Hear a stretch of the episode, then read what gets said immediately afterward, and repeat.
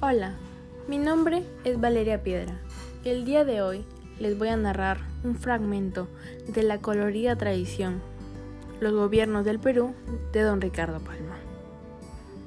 Un día en que estaba el buen Dios dispuesto a prodigar mercedes, tuvo con él un coloquio o una conversación Santa Rosa de Lima, patrona de las Américas.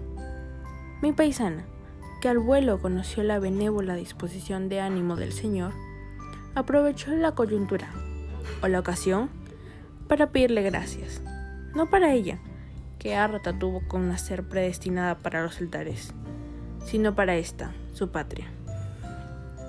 En otra ocasión te terminaré de contar esta bellísima historia. Hasta pronto.